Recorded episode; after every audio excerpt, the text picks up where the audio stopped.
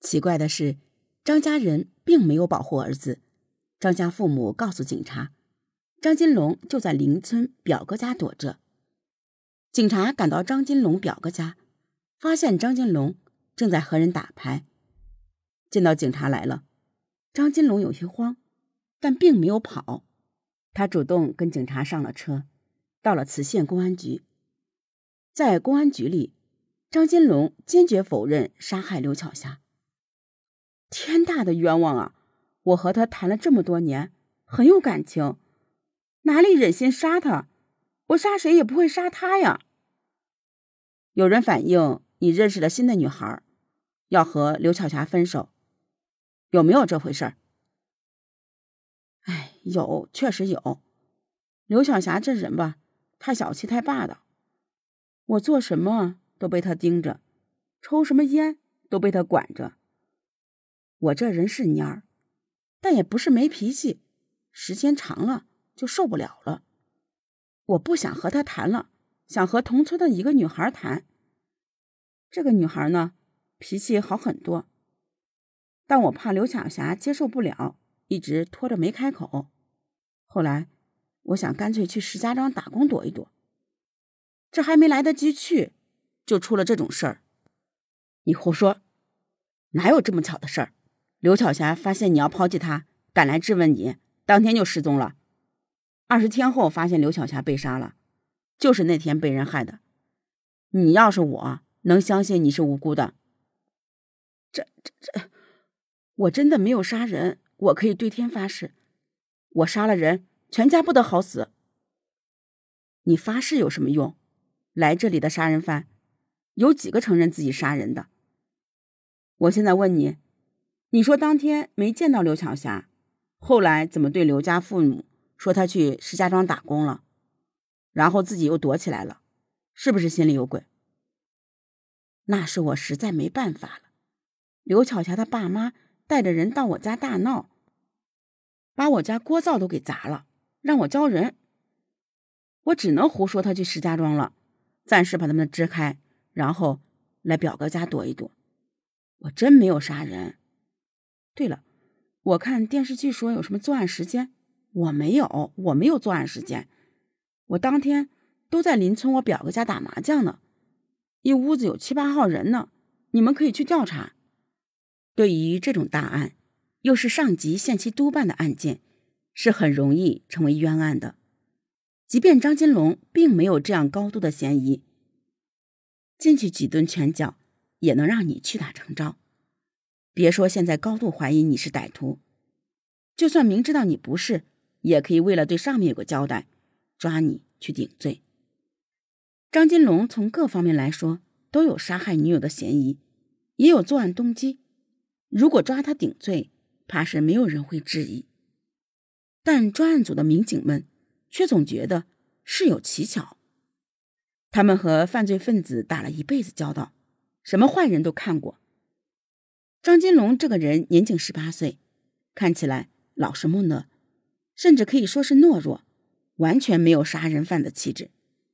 从背景调查呢，张金龙是村里著名的软蛋。从不和人争执，也绝对没有前科。自然，蔫人不代表不会杀人，但可能性终究会比较小的。于是，专案组派出民警火速去邻村确认张金龙有无作案时间。通过多组村民确认，张金龙在案发当天睡到上午十点多，然后和几个朋友去邻村找表哥打麻将，直到傍晚才回家。期间，他根本没有离开过表哥家。打牌的和旁边围观的七八人都可以证明。根据刘巧霞九点多离开工厂，最迟应该十点半就赶到张金龙家，但张金龙还在睡觉，并没有起床。张金龙的嫂子和其他村民也证明，当天没有人看到刘晓霞来过张村，更别说去张金龙家了。铁证如此。张金龙没有作案的时间，看来凶手并不是他。确认张金龙没有作案嫌疑后，专案组将他释放，案件呢回到了零点。专案组上下都很焦急，仍然耐下性子，他们采用传统的破案方法，开始调查刘巧霞的社会关系。遗憾的是呢，刘巧霞是个十八岁的农村少女，在工厂打工也只有一年，她的社会关系极为简单，不是亲戚邻居，就是同学和几个工友。专案组反复排查，这些人呢总数太少，迅速都被排除了嫌疑。专案组综合判断，认为熟人作案的可能性不大，理由呢也很简单。刘巧霞当天找张金龙算账，是突发事件，除了牛琪琪以外，根本没有别人知道这件事，更谈不上半路埋伏去暗算他。牛琪琪和刘巧霞无冤无仇。关系还不错，根本没有作案嫌疑，这是毫无疑问的。那么，刘巧霞有可能是在路上意外被陌生人杀害。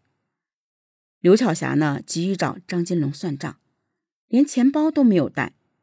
他遇害时身上没带钱，崭新的自行车也没有被抢走，只有一块不值钱的手表丢失。看来，歹徒劫财的可能性很低。基本可以确定是劫色，那么下一步重点就是排查周边的性犯罪嫌疑人。在重压下，专案组调集上千警力，拉网式搜索周边三个乡镇。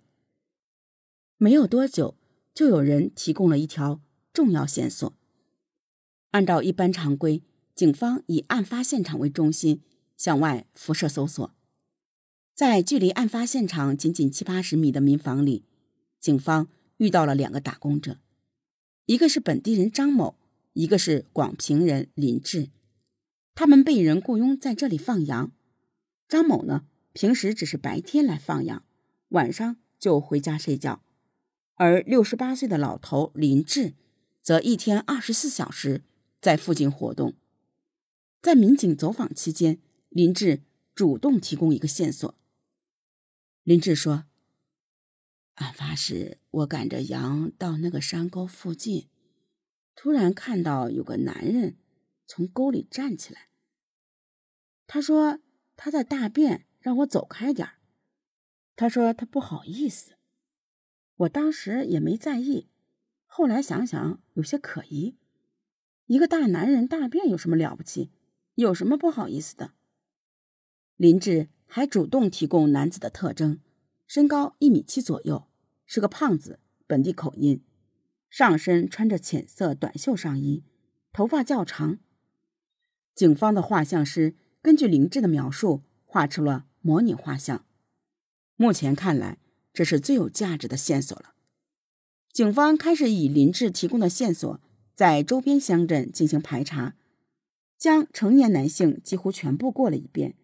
前后走访高达四万人，期间，警方发现重点嫌疑人员四十多人，其中犯罪分子为二十六人，二十六人中的八人因各种罪行被判刑，两人被劳教，治安处罚十六人。奇怪的是，这四万多人中，并没有符合举报人林志描述的嫌疑人。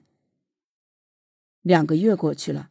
警方仍然没有收获，就快要到公安厅限期破案的时间了。专案组压力极大，这起案件性质非常恶劣，歹徒作案手法残忍疯狂，很难说这种疯子会不会再作案。确实必须尽快抓住他。